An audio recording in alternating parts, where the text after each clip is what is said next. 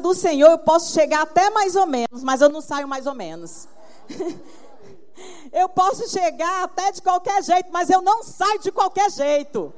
Amém? E eu queria que você abrisse a palavra comigo. Aleluia. Em Gálatas, no capítulo 6.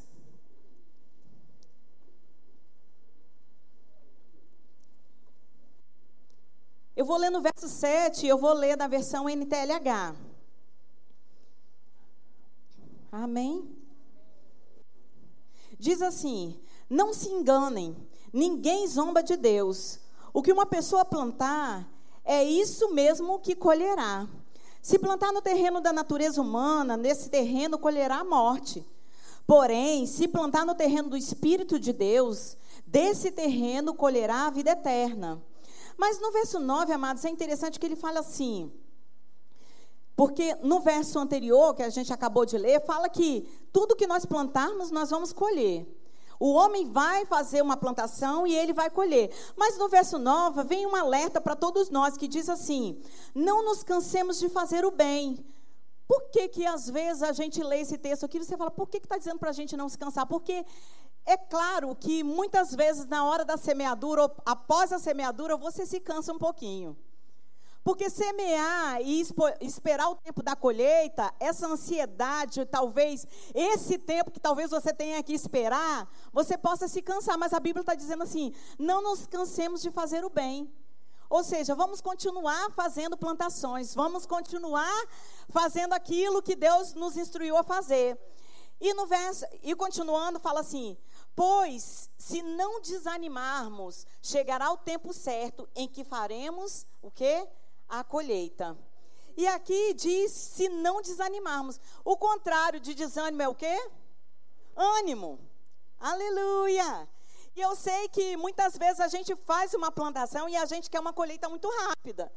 Mas a Bíblia diz que não é para a gente se preocupar e nem para a gente desanimar é para a gente se manter firme nas nossas plantações. Por quê? Porque tudo que nós plantarmos, nós vamos colher. E eu sei que essa igreja tem plantado tantas coisas boas. E eu sei que homens e mulheres aqui têm se levantado para plantar. E olha, Deus está falando para você essa noite: não desanime, porque a colheita é certa. Ela pode até demorar. E sabe, amados, uma vez eu plantei um pé de jabuticaba. E eu achava, porque o pé era bonito, a jabuticaba era bonita, eu achava que eu ia colher jabuticaba muito rápido. E como, né, antigamente eu não tinha muita informação, e eu ficava vendo aquele pé crescer e nunca dava jabuticaba. E eu olhava e eu falava, eu quero jabuticaba. E todo ano, quando chegava a época de jabuticaba, eu achava que o pé ia dar jabuticaba. E uma pessoa, né, um, um amigo da família, teve lá em casa e falou assim: olha, Jabuticaba, normalmente, hoje já está mais atualizado, né? Eles fazem uma plantação que dá rapidinho, jabuticaba. Mas normalmente, ele falou que pé de jabuticaba dá uma colheita com oito anos. Eu falei, poxa, mas daqui a quanto tempo? Eu não quero nem morar aqui. Quando eu tiver, passar oito anos, eu não quero nem comer jabuticaba desse lugar. Você está comigo? Mas, amados, aquilo teve que entrar no meu coração como satisfeito, porque eu não poderia querer que aquilo, né, aquela colheita viesse antes do tempo, porque existem tempos certos para colheita. Tem coisas que você vai plantar e você vai ter uma colheita bem rápida. Tem plantações, tem frutas que dão mais rápido, um tempo mais rápido do que outras. Mas a própria Bíblia diz que existe o tempo certo de plantar e de colher. Então, nós precisamos trabalhar né, essas emoções, nós precisamos trabalhar o que está dentro de nós, aquilo que já foi plantado dentro de nós, o conhecimento da palavra, que o que a gente plantou, é, é óbvio que vai ser colhido, mas a ansiedade e o desânimo não pode chegar. Você está comigo? Porque em Gênesis, no capítulo 8, no verso 22, diz assim: Enquanto durar a terra, não deixará de haver sementeira e ceifa, frio e calor, verão e inverno, dia e noite. Então, enquanto nós estivermos aqui na terra, enquanto você vê o, dia amanhecer, a mesma certeza que você tem na hora que começa a, a, a chegar a tarde, que vai escurecer, você, ter, você deve ter a certeza do que você vai plantar, você vai colher. Amém? Então a Bíblia já nos prepara que existe é, é essa, esse tempo de formatação e esse tempo a gente vai se deparar com algumas situações que talvez fale o contrário. Que talvez alguém chegue para você e fale aquela semente que você plantou não vai dar nada. Você não vai colher nada daquilo que você plantou. Ei, amados, nós que somos, somos espirituais, nós sabemos que nós estamos plantando sementes de vida. Independente do que nós estamos plantando, se a pessoa que está recebendo ou que nós estamos plantando na vida de alguém não está frutificando através dela, no reino do Espírito já subiu como aroma suave. Então nós não precisamos nos preocupar. Fale para o seu irmão, não precisa se preocupar. Aleluia. Porque em Eclesiastes, no capítulo 3, no verso 1, diz assim: Tudo, Eclesiastes 3, 1. Tudo tem o seu tempo determinado. Há tempo para todo o propósito debaixo do céu. Há tempo de nascer e tempo de morrer, tempo de plantar e também tempo de quê? Arrancar o que se plantou. Sabe, amados, tem plantação que dá mais trabalho, tem coisas que para você colher vai dar um pouco mais de trabalho do que outras. De fato, aquilo que você está plantando, você sabe que lá na frente você precisa estar bem para poder colher. Então você não pode desanimar no meio do caminho, porque se você chegar na hora da sua colheita, você estiver tão cansado, tão desanimado, você não vai conseguir ver a manifestação de Deus. Você não vai conseguir é, colher aquilo com a alegria que você precisa estar no coração para colher. Por quê? Porque o cansaço, o desânimo, ele tira a alegria do nosso coração. Ele pode até chegar, o desânimo pode até chegar, mas ele não pode permanecer. Porque nós temos uma palavra, nós temos uma promessa. Então, o tempo da plantação até o tempo da colheita, nós não vamos desfalecer. Nós não vamos ficar mais ou menos. Nós vamos permanecer firme, porque nós sabemos que lá no final a colheita vai estar garantida. No meio, nesse meio tempo, um agricultor, quando ele faz uma grande plantação, amados, ele não fala assim, você vai colher, é, é, quando ele vai negociar essa plantação, vamos supor, ele planta café, ou ele planta milho, e quando ele vai negociar aquelas sementes que foram jogadas na terra, ele não chega num lugar, num, num, num, num, investidor, quando ele for negociar isso, ele não chega e fala assim, ó, aquela semente, não, ele fala, aquela safra eu negocio por tanto. Por quê? Porque ele já sabe que aquilo vai dar uma grande colheita. Ele não negocia semente. Ah, olha, eu estou negociando, eu plantei tantas sementes naquela terra. Não, ele já negocia a safra. Ele já vê aquilo dando frutos. Ele já vê aquilo dando resultado. Ele sabe que foi um bom investimento. Ele sabe que vai demandar um tempo, mas que ele sabe que ele vai colher. Aleluia. Aleluia. 2 Coríntios, no capítulo 9, no verso 10, diz assim. Ora, aquele que dá semente ao que semeia e pão para alimento também suprirá e, a, e aumentará a vossa sementeira e multiplicará os frutos da vossa justiça. Fazendo o quê? Enriquecendo-vos em tudo para toda generosidade. Sabe, amados? Ora, aquele que dá semente, aquele que dá semente no reino espiritual é Deus. Ele dá semente para aquele que quer semear. Porque olha só, aquele que dá semente ao que semeia. Então, se você tem semeado, você pode ter certeza, sementes vão chegar na tua mão, porque você vai receber para você ter um coração com toda generosidade e poder fazer expandir tudo aquilo que Deus colocar no teu coração. Deus vai te dar sementes poderosas.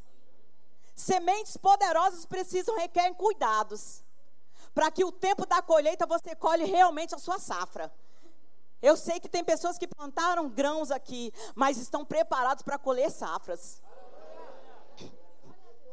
Aleluia. Aleluia. E ele diz assim: a qual faz que, por nosso intermédio, diga assim, é pro meu, pelo meu intermédio. Mas quando nós temos multiplicado a nossa sementeira, quando nós lançamos a nossa semente e que essa multiplicação vem sobre a nossa vida, nós estamos semeando no reino, nós estamos abençoando o nosso irmão, o que, que acontece? Sejam tributados, que por nosso intermédio sejam tributadas graças a Deus. Ou seja, quando eu lanço uma semente me volta uma safra, eu abençoo o irmão, eu abençoo o reino, e isso é tributado graças a Deus. Você está você tá comigo? Por quê? Porque quando você está colhendo, as pessoas estão vendo e vão ver Graças a Deus pela vida desse irmão. Porque quando você comprar, fizer uma compra, mandar chegar na casa do teu irmão que está orando por uma compra. Quando você ficar declarando que dinheiro vem, alguém colocar no envelope e entregar na tua mão, você vai falar: graças a Deus pela vida desse irmão. É isso. Quando nós somos generosos, quando nós colocamos para circular aquela sementeira que chegou por causa da nossa semente, nós fazemos com que sejam tributadas graças ao Pai. Por quê? Porque nós estamos demonstrando generosidade da nossa parte. Aleluia! Aleluia! E sabe, amados, em Provérbios, no capítulo 28, no verso 20, diz que o homem fiel, ele é cumulado de bênçãos. Eu amo, eu amo isso. Por quê? Porque se você mantém a sua fidelidade quando você planta e quando você colhe, ei, você vai ser cumulado de bênçãos. Porque a Bíblia está garantindo para você que quando você é fiel, você é um homem, uma mulher cumulado de bênçãos. Ah, mas eu não estou vendo isso na minha vida ainda. Talvez é porque não chegou a hora da colheita. Calma, não desanime, continue a fazer. Aleluia. Aleluia. E sabe, às vezes é necessário alguém vir como boca de Deus para poder falar para a gente que a gente não de, que a gente não deixe desanimar, que a gente não se deixe entristecer o coração, que a gente não deixe que nenhuma é, é, nenhuma mentalidade venha, nenhum pensamento de Satanás venha e roube aquilo que foi plantado, que não acabe com a sua safra. A tempestade pode até chegar, porque o agricultor ele também se prepara para isso. Ele se prepara para as condições climáticas. Aleluia. Sabe, amados, não é um jogo onde você, onde você faz e você acha que vai acontecer. Não, vai acontecer. Aleluia. Aleluia. Porque a, a Bíblia diz em Mateus que a, a, o reino é assim né? Como se você plantasse, lançasse a sua semente e fosse descansar. A Bíblia nos instrui, instrui a descansar. Quando eu lanço a minha semente, eu tenho que descansar. Aleluia. E eu sei que podem aparecer situações que se levantem dentro de, dentro de você, se levante diante de você, que você vai pensar que a sua colheita já foi arruinada. Mas deixa eu te falar, Deus já colocou anjos trabalhando a seu favor. Se tem anjos trabalhando a seu favor, o que está se levantando contra você não vai prevalecer. Aquilo que o Satanás tem forjado para você, para acabar com a sua plantação, ei, não vai permanecer. Porque a Bíblia diz que maior aquele que está em nós do que aquele que está no mundo. Então, melhor você olhar para quem está dentro de você, para quem está te falando, para as direções que o Espírito está te dando, do que as coisas externas que estão te, se mostrando para você. Do que o diagnóstico que o diabo tem mostrado. Do que o retrato da sua vida que ele tem mostrado. Aleluia. Aleluia. Aleluia. É possível que venham as tempestades, é possível que venha a seca, mas se você não desanimar, diga para o seu irmão: não desanime. Aleluia. Olha que diz lá em João, no capítulo 16, no verso 33.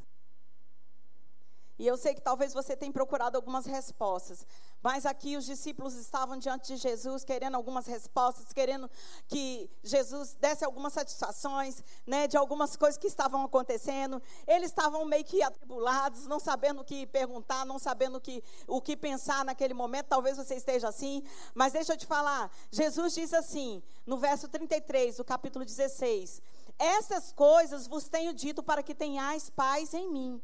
No mundo passais por, por aflições, mas tende o quê? Bom ânimo, porque eu venci o mundo. E sabe, me veio a curiosidade de ver o significado dessa palavra aflições. E uma das traduções dessa palavra diz que são circunstâncias que se levantam do nada. Aleluia! Circunstâncias que se levantam do nada vão aparecer e vão querer trazer para você certo tipo de aflição. Mas Jesus já está dizendo, e nós vamos ficar com o que a Bíblia diz, nós vamos ficar com o relatório final do que Deus diz a nosso respeito, como que Ele nos instruiu a viver uma vida bem aqui nessa terra, a uma vida próspera, uma vida generosa, uma vida de semeadura e de colheita. Então, quando você lê esse versículo entendendo o que ele está falando acerca de aflição, você vai entender que ele está dizendo: no mundo você vai passar por situações, circunstâncias que se levantam do nada. Mas seja animado, tenha bom ânimo. Aleluia! E se você vê o que significa bom ânimo, é excesso de determinação diante de uma circunstância perigosa. Então, no mundo, você vai passar por uma circunstância que se levanta do nada. Mas, fique tranquilo, mantenha o excesso de determinação. O que, que é isso? A nossa fé. Mantenha-se com excesso de determinação diante dessa circunstância perigosa, porque ela não vai te abalar, ela não pode te abalar. Aleluia! Jesus só está te chamando essa noite só está te chamando para você ter bom ânimo, para você ficar mais animadinho. Tem gente muito borocochô aqui. Tem gente que chegou, sabe? Que você tem gente que você dá boa noite, ele nem responde para você. Tá na hora de você pegar um abraço de Miriam da vida, que dá aquelas abraçadas, uma sacudida, né? Sacudida transbordante. Aleluia. Nós estamos aqui para mostrar o que é um bom ânimo para o povo. Então, se chegou alguém aqui desanimado, ei, está na hora de você começar a mostrar o que é um bom ânimo. É você não deixar essa circunstância que tem se levantado do nada de parar. Jesus nos ensinou isso porque existe uma passagem onde ele foi para uma para uma ilha, ele foi com seus discípulos para uma viagem. E quando, quantos sabem aqui que uma vida de prosperidade é uma boa viagem? Aleluia! Mas sabe que Jesus, quando ele foi para essa viagem com os discípulos, eles tomaram um barco e foram viajar, ele levou um travesseiro. O que, que Jesus queria nos ensinar com isso? Porque eu não estou mentindo, tem lá, tem um travesseiro. Amém? Pastor, Marcos capítulo 4, verso 37. Senão eu fico de disciplina, ó. Aleluia. Olha, eles entraram nesse barco. E no verso 37 diz assim: Ora, levantou-se grande temporal de vento. Diga se foi um temporal. Aleluia. Você já pegou um temporal pela sua frente? Você imagina em alto mar num barco. Que você não tem para onde correr, né? E as ondas se arremessavam contra o barco, de modo que o mesmo já estava a encher-se de água. Não sei se alguém está passando por uma situação parecida, mas Jesus estava na popa dormindo sobre o travesseiro.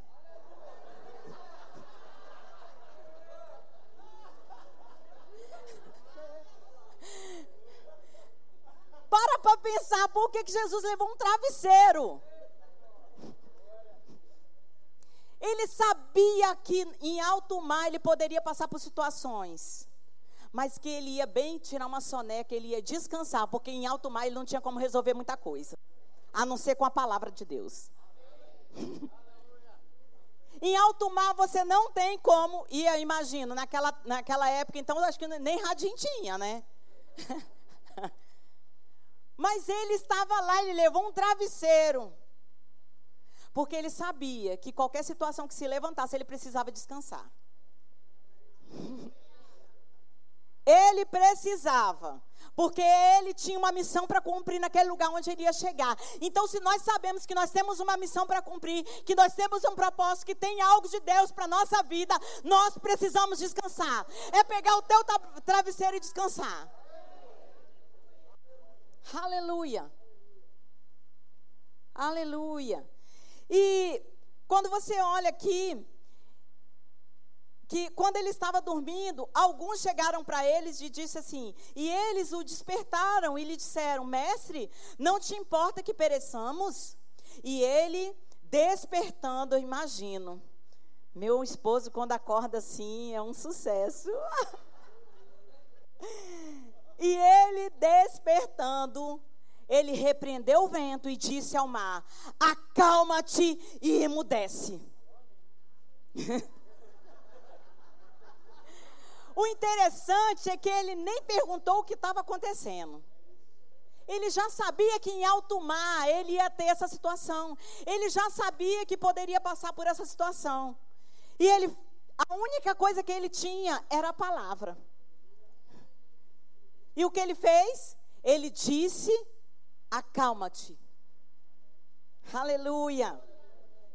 E o vento o quê? Se aquietou e fez o quê? Grande bonança. Amados, às vezes nós estamos precisando de bonança na nossa vida, mas a gente não está dizendo para o vento aquietar-se.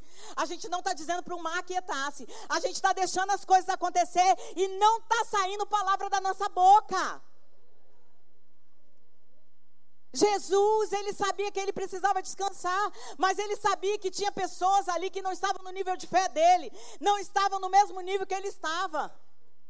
Mas ele nos ensinou que existem momentos para você chegar onde você precisa, você precisa mandar o mar se acalmar. A palavra de Deus tem que estar dentro de você. A palavra de Deus tem que estar de forma tão convicta que vai sair pela tua boca. Ainda que todos estavam pensando que iam morrer naquela situação. Uma pessoa, talvez você seja essa pessoa dentro da tua casa. Talvez você seja essa pessoa dentro da, da, tua empresa. Talvez você seja essa pessoa dentro do teu trabalho. Sabe, amados, uma pessoa se levantou que, e com uma palavra, ela se ergueu e se posicionou e mandou que tudo parasse. Está na hora de você mandar esses ventos cessarem. Porque está na hora de você chegar no lugar destino e você ter a sua colheita. Não deixa a tempestade acabar com a tua colheita. Não deixa a tempestade te deixar desanimado. Vai para o seu travesseiro, vai dormir. Aleluia! Oh, glória! A mesma coisa aconteceu lá em Mateus, no capítulo 14, no verso 27. Ah, eu não vou ler tudo, mas depois você pode ler em casa. Eu vou ler no, no verso 24. Começando lá no verso 22, ele fala que Jesus, com seus discípulos, embarcou, né? E já no verso 24 diz assim: Entretanto, o barco já estava longe, a muitos estádios da terra, açoitados pelas ondas, porque o vento era o quê? Contrário. Muitas situações vão vir contrárias daquilo que você está declarando. Muitas coisas vão acontecer contrárias daquilo que você está declarando. Ah, mas nós precisamos avançar quando essas palavras vêm, quando essa, quando essa situação vem. Porque Jesus aqui, ele fez a mesma coisa, ele se posicionou. Diga assim, ele se posicionou. Aleluia. E ainda chamou o povo que estava com ele de homens de pequena fé. Eu não quero ser visto por Deus como mulher de pequena fé. Eu quero ser vista por Deus como uma mulher de grande fé. A mulher que vai puxar a gente na fé. A mulher que vai andar por fé e não por vista. A mulher que vai declarar a palavra e as coisas vão acontecer. Eu não vou retroceder naquilo que eu tenho aprendido, naquilo que Deus tem me ensinado. Aleluia. É tempo demais, amados, para a gente se expor a essa palavra e viver de qualquer jeito. É tempo demais que a gente se expõe para poder ficar vivendo uma vida mediana. Para ficar aceitando que tudo que você plantou seja destruído por uma pequena tempestade. Diga assim, é uma pequena tempestade. Então não tenha medo. Não tenha medo. Porque Deus faz você matar gigantes, quanto mais uma pequena tempestade. Aleluia. Ah. Sabe que Deus é bom? E deixa eu te falar, ter bom ânimo no meio de uma situação delicada, ter bom ânimo requer você ter palavra. Porque quando você não tem palavra, você entra até numa depressão. Porque depressão pode ser vencida pela palavra. Eu sei que tem é, é, é, uma situação patológica, mas sabe por que, que ela chega? Porque os pensamentos prevaleceram, os pensamentos maus prevaleceram. E aí sim chega numa situação patológica. Mas, amados, deixa eu te falar: Deus não tem problema com situação patológica, não. Deus não tem problema com isso. Deus é o solucionador de problema. Ele veio trazer solução para o que você está vivendo. Ele veio trazer solução para a sua aflição. Ele veio falar: tenha bom ânimo hoje, porque a sua situação já está mudada. Se levante, porque não é o mar que tem que se levantar, não é a onda que tem que se levantar, quem tem que se levantar somos nós. Aleluia. E sabe, às vezes o que sai da nossa boca vai fazer toda a diferença. Aliás, sempre o que sair da nossa boca vai fazer toda a diferença. Ainda que você não comece a perceber isso logo de imediato, mas no tempo certo, Deus vai te mostrar o escape. Deus vai te mostrar uma saída. Deus vai te mostrar uma solução. Porque Ele é aquele que realiza grandes milagres em nossas vidas. Deus está afim de realizar milagres na nossa vida essa noite. Aleluia. Aleluia! E sabe, amados, lá em 2 Reis, no capítulo 4, no verso 8, fala sobre a mulher sunamita. Fala que essa mulher era uma mulher rica, diga assim, ela era rica. 2 Reis, capítulo 4, no verso 8. E diz que Eliseu passava por ali constantemente. E essa mulher, ela sentiu um desejo. É, isso demonstra um coração generoso dela. Que ela falou: esse profeta de Deus, esse homem de Deus, ele passa por aqui. Eu quero construir algo para que quando ele passar por aqui, ele tenha onde descansar, ele tenha onde se repousar. Então, vamos, meu marido, construir. Ela tinha condições financeiras. Amém? Eu não estou falando de uma pessoa que não tinha condições e queria fazer algo para alguém de Deus, querendo uma resposta de Deus. Não, ela fez porque ela sabia que era um homem de Deus e que ela, é, era algo que ela podia fazer por aquele homem. E ela construiu ali um quarto, e esse homem, quando ele passava por ali, ele descansava naquele quarto que ela construiu. Vocês estão comigo? Eu estou só fazendo um contexto aqui para você entender onde nós vamos chegar. E essa mulher, é, o profeta, ele teve a curiosidade e ele teve um desejo de ser recíproco naquilo que ela tinha feito.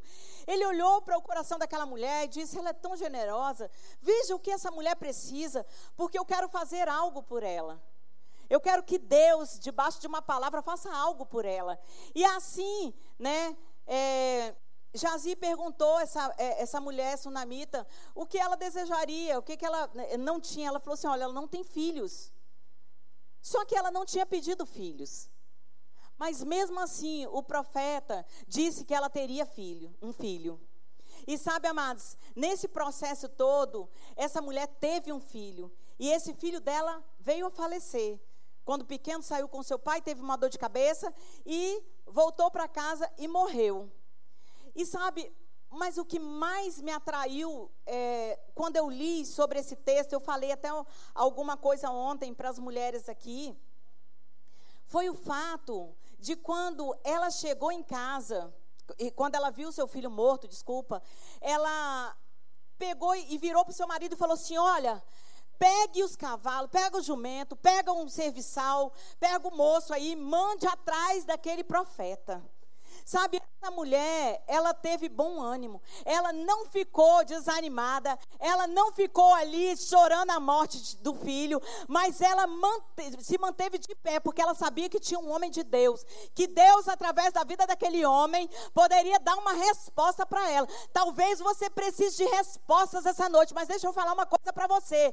Deus está falando, mantenha o seu ânimo, porque a resposta já está sendo dada mantenha o bom ânimo. E quando essa mulher, ela fala aqui no verso 22 Reis, no capítulo 4, no verso 22, depois da morte do filho, ela diz assim: chamou o seu marido e disse: Manda-me um dos moços e uma das jumentas para que eu corra ao homem de Deus e volte. Perguntou ele: Por que vais a ele hoje? Não é dia de festa da lua nova, nem sábado. Ela disse: Não faz mal. Ela estava determinada, ela estava, sabe, é, totalmente determinada a ir até aquele homem. Ela não deixou o desânimo chegar. E aí ela falou assim: Então ela, ela, e ela disse: Não faz mal. Então fez ela albardar a jumenta e disse ao moço: Guia e anda, não te detenhas no caminhar. Ou seja, não pare em qualquer lugar, não fique parando, senão quando eu te disser. Partiu ela, pois, e foi ter com o homem de Deus ao Monte Carmelo. Vendo-a de longe, o homem de Deus disse a Geazi: Seu moço, eis, eis a sunamita, corre ao seu encontro e diz-lhe: Vai tudo bem contigo e com teu marido e com teu menino? Ou seja, ele mandou alguém até ela, viu ela vindo de longe e o profeta falou: Vai, pergunta a ela se está tudo bem. Pergunta a ela como é que estão as coisas. Que eu deixei tudo bem lá. Eu deixei ela com filhos. E sabe, quando Geazi chegou para essa mulher e, e perguntou: Vai tudo bem com teu marido, com teu menino? E ela respondeu, diga assim, ela deu uma resposta. Tudo bem. Você imagina, meu amado, você com teu filho morto em casa e alguém perguntando como é que vai as coisas, como é que vai ser o menino. Ei, tá tudo bem porque eu estou totalmente determinada. Eu estou com excesso de determinação, porque quando eu chegar naquele homem de Deus, essa história vai ser mudada. Foi o que ela respondeu para Geazi. Está tudo bem.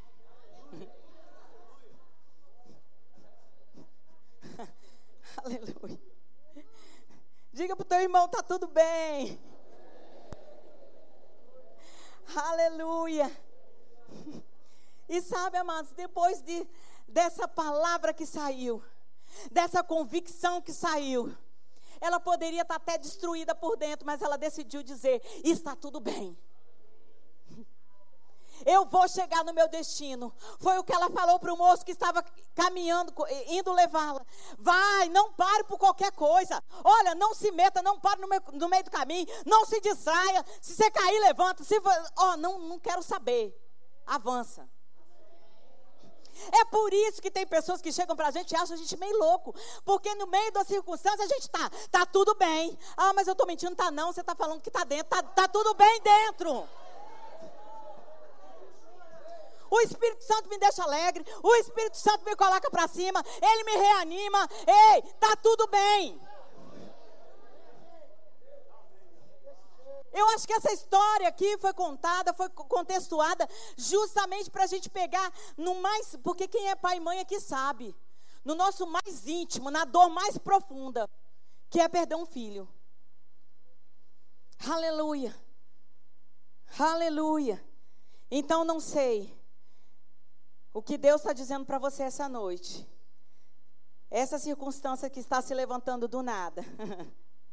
Aleluia. É só você manter o bom ânimo. É só você manter o excesso de determinação. É só você manter, porque essa circunstância perigosa não pode te parar. Essa situação perigosa, ela não pode mudar o destino que eu tracei para você. Aleluia. Deus está mandando algumas pessoas colocar força essa noite. Eita, aleluia. Você pensa que a vida no Senhor é de qualquer jeito? Não. Ele vai te esticar. Quanto mais você receber palavra, mais você vai ser esticado na fé. Aleluia. Olha o que, que Paulo falou em, lá em Atos, no capítulo 27. Aleluia.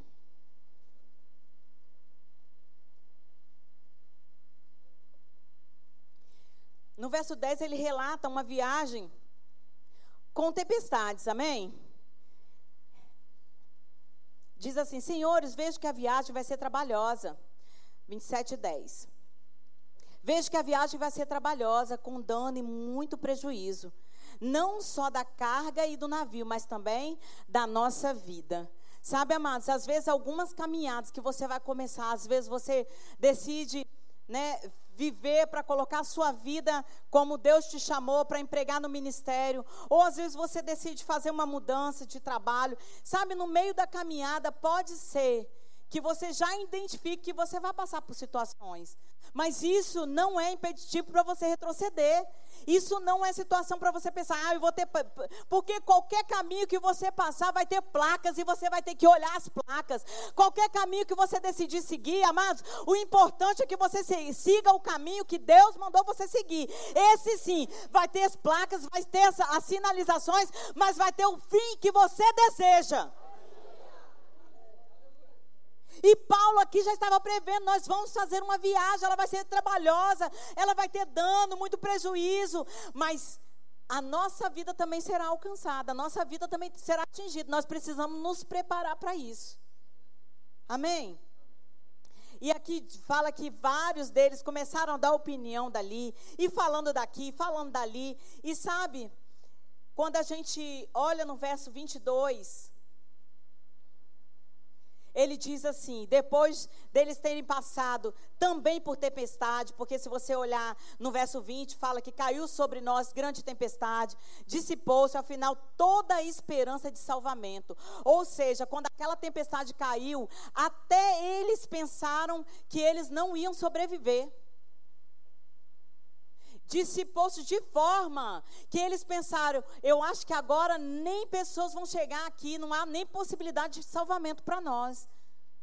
Mas sabe que lá no verso 22 ele diz assim: Mas já agora eu vos aconselho ter bom ânimo. Aleluia, aleluia. Eu, porque que em todo tempo a gente é instruído a ter bom ânimo, porque o desânimo vai cancelar a sua caminhada. O desânimo vai fazer você ficar em acostamentos. Deus não te chamou para ficar em acostamentos.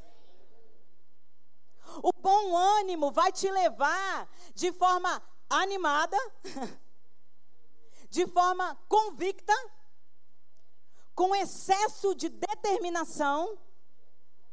Aleluia! Para a sua grande colheita. Existe uma grande colheita. Aleluia. E eu sei que para muitos aqui já chegou o tempo da colheita. Eu sei que aqui tem pessoas que vão começar a colher ainda hoje. Sabe de nada, inocente.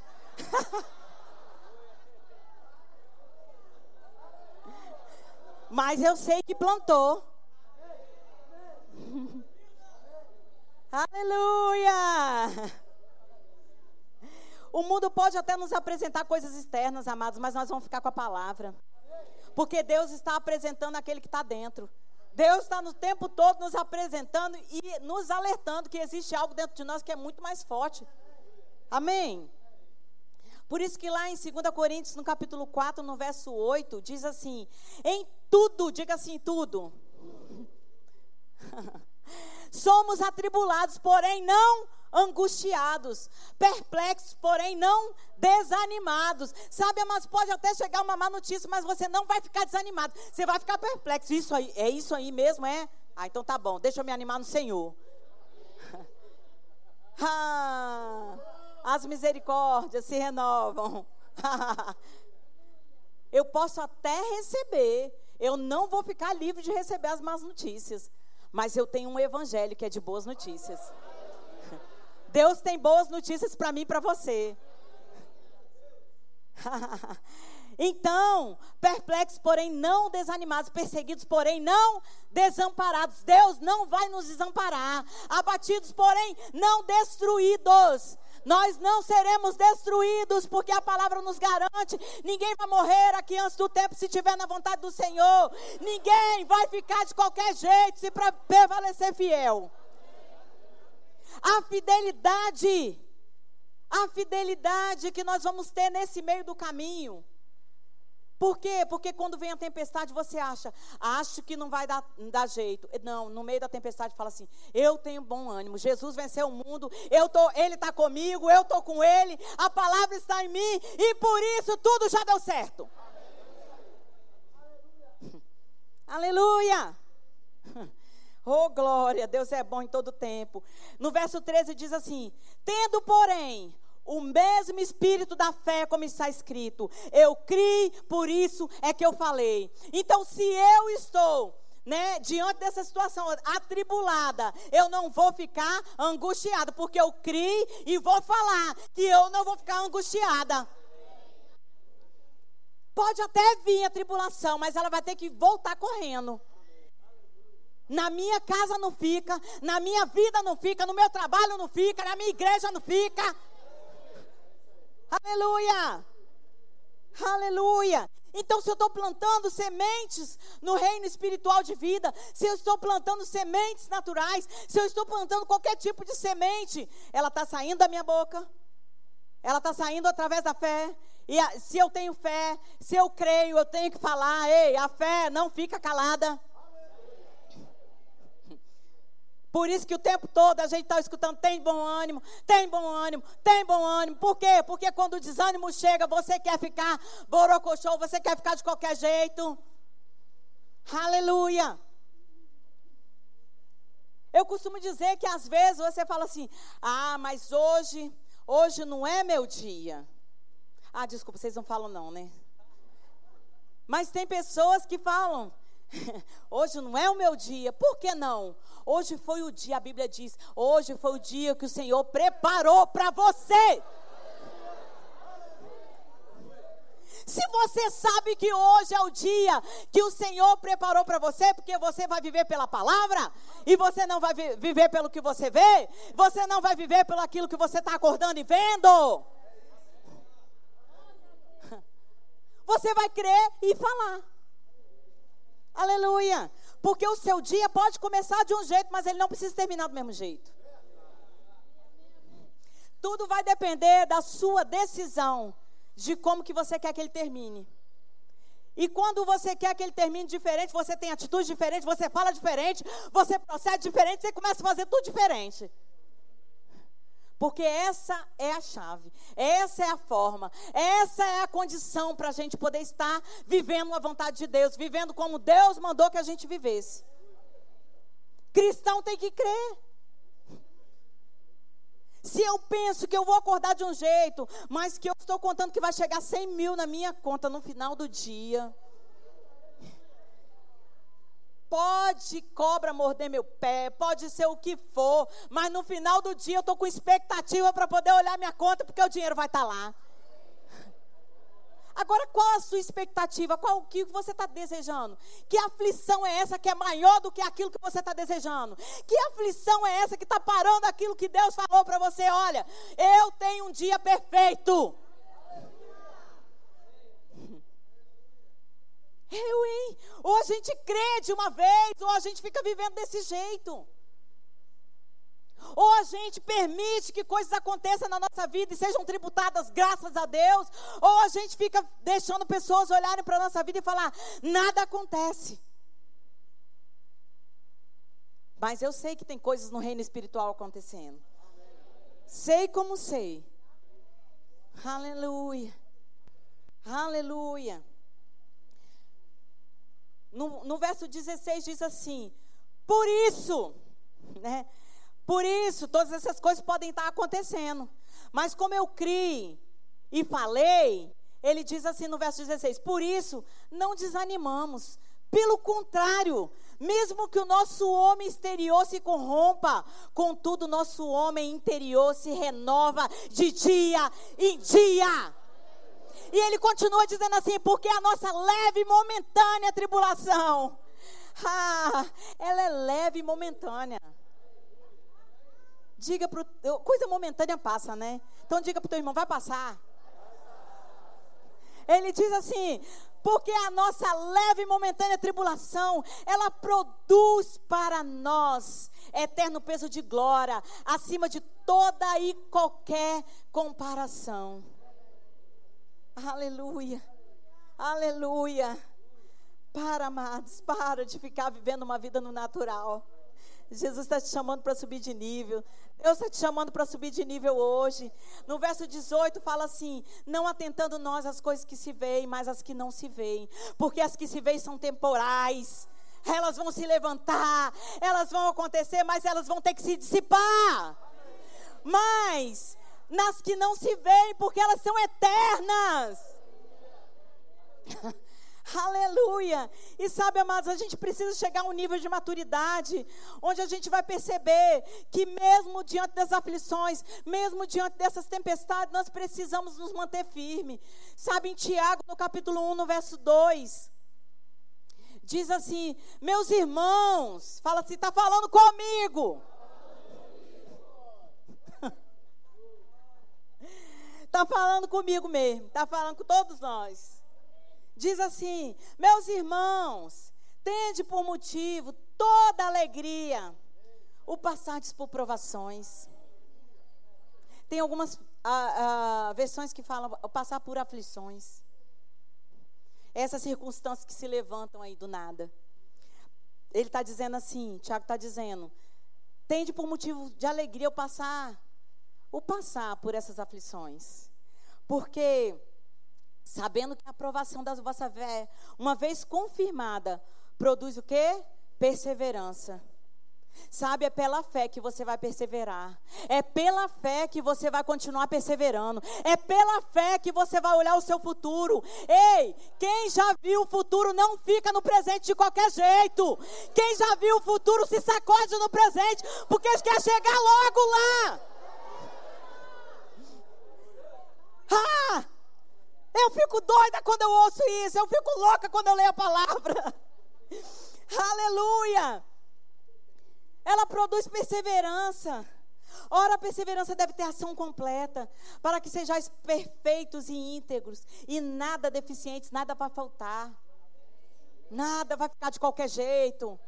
Deus não veio para trazer somente algumas áreas para você completas, ei, íntegros, perfeitos, em nada deficientes.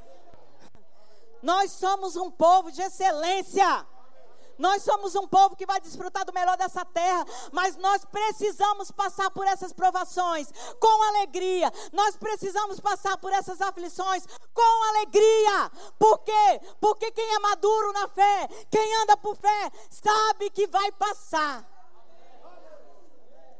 Se você ler aqui, depois que ele fala passar por aflições, por quê? Porque quem passa pela fé, passa sabendo. Oh, aleluia! Aleluia! Passa sabendo. Passa sabendo. Aleluia! Não passa duvidando, passa sabendo. Aleluia! Aleluia! Deus é bom demais. Eu queria que você pulasse um pouquinho mais à frente e lesse o verso 12 comigo. E eu vou ler na versão NTLH. Tiago capítulo 1, no verso 12 agora. Diz assim: Feliz é aquele que nas aflições continua fiel. Porque depois de sair aprovado dessas aflições, receberá como prêmio a vida que Deus promete aos que o amam. Sabe, amados, que é isso? Feliz é o homem que continua fiel nas aflições. A fidelidade vai ser a chave para você vencer isso que você precisa vencer. Para você romper o que precisa ser rompido.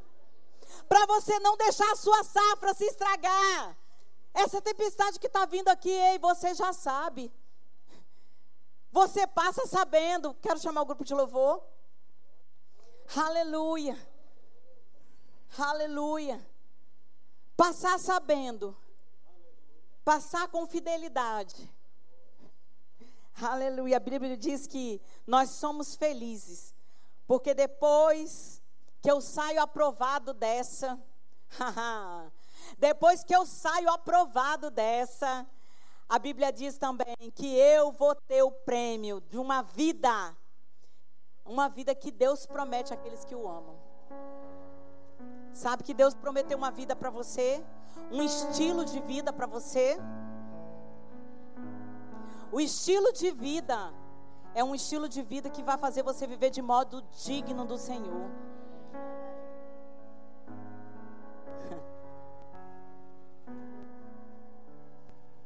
Ah, mas eu estou passando por uma situação hoje. Só está passando. Só está passando. mas você está sabendo, porque você sabe que a sua fé vai ser aprovada naquele tempo, nessa circunstância. Você sabe, você sabe, e por isso você crê. Você sabe, por isso você fala. Você crê e por isso você começa a falar. Aleluia! Aleluia! Está na hora, amados. Está na hora.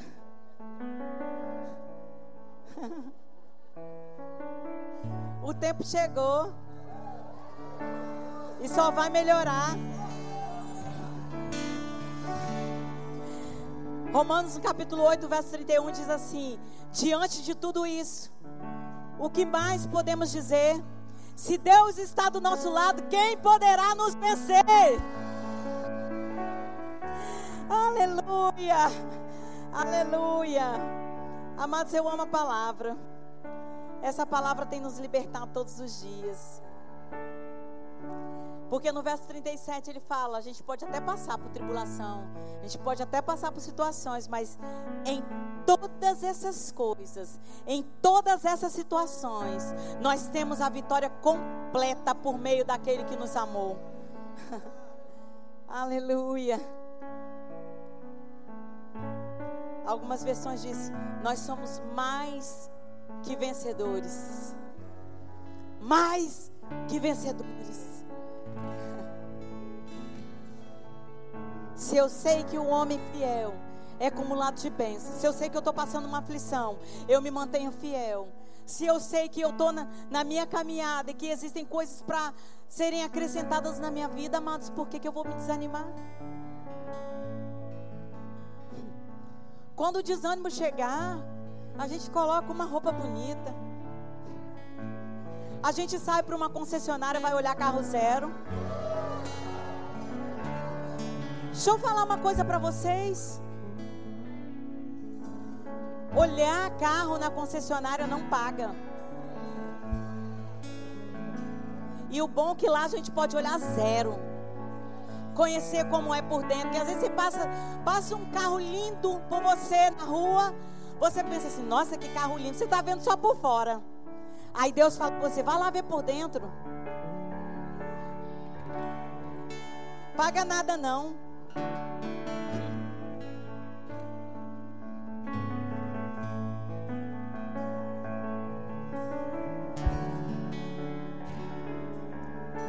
Nos momentos mais difíceis da minha vida. Eu e Jorge casados. Como diz o ditado, sem dar num gato. A gente colocava uma roupa e a gente essa semana a gente se lembrou disso. A gente andava naquelas concessionárias ali da Reta da Penha, entrava numa loja, fazia test drive. Era o que a gente tinha para fazer. Era o nosso passeio de final de semana. E orando para a gasolina do nosso carro não acabar enquanto a gente visitava uma e outra. Para não sair guinchado nem empurrado. Mas a gente fazia isso. Às vezes não tinha, amados, nem compra direito dentro de casa. Mas Deus queria que a gente subisse de nível que a gente parasse de pensar pequeno, que a gente ficasse restrito àquela situação natural, que a gente parasse de olhar aquilo que estava sendo falta dentro de casa e começasse a olhar as coisas que Ele tinha preparado para nós. E aí a gente parou de olhar carro na rua e falar que carro bonito. A gente ia olhar, ia na concessionária e olhar. Eu não dirigia não, tá? Eu falava assim, não, amor, dirige, porque se acontecer alguma coisa, vai ser condenação o resto da vida. Mas eu bem entrava poderosa naquele banco carona. E às vezes, mulher, tá faltando você chamar seu marido para dar uma voltinha de carro. E às vezes, marido, tá faltando você chamar a sua princesa para deixar de pilotar um pouco o fogão e colocar para pilotar uma Ferrari. Ah! Aleluia! E isso, amados, nos fez, sabe, aumentar a nossa fé. A gente olhava e aqueles valores, e o meu pai do céu, bancário adorava fazer conta. Sabe, amados? Mas eu aprendi que coisas no reino do Espírito não é para fazer conta, não. Não estou dizendo que é para você ser imprudente, porque eu nunca comprei um carro que eu não pudesse pagar. Mas eu estou dizendo que Deus manda você sonhar mais. Sonhar mais alto. Para com esse negócio. Ah, vou vender meu carro, vou pegar um outro. Para poder pegar o restinho do dinheiro e pagar a conta. Deus está mandando você subir de nível.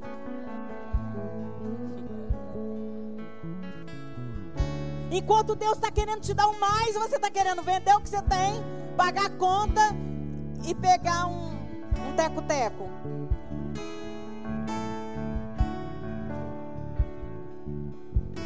Deus é bom. Aleluia. Aleluia. Deus está chamando você para subir de nível. Porque durante o tempo que você plantar, virão as, as aflições. Mas você precisa saber que essa alegria, essa alegria ela tem que ser completa. Esse negócio de ficar de qualquer jeito dentro de casa, sabe, dando crédito para Satanás, chorando, esperneando, isso não vai mudar. O que muda, mas é arregaçar as mangas e fazer alguma coisa. Eu não sei o que você tem que fazer, mas Deus sabe, Ele já falou para você.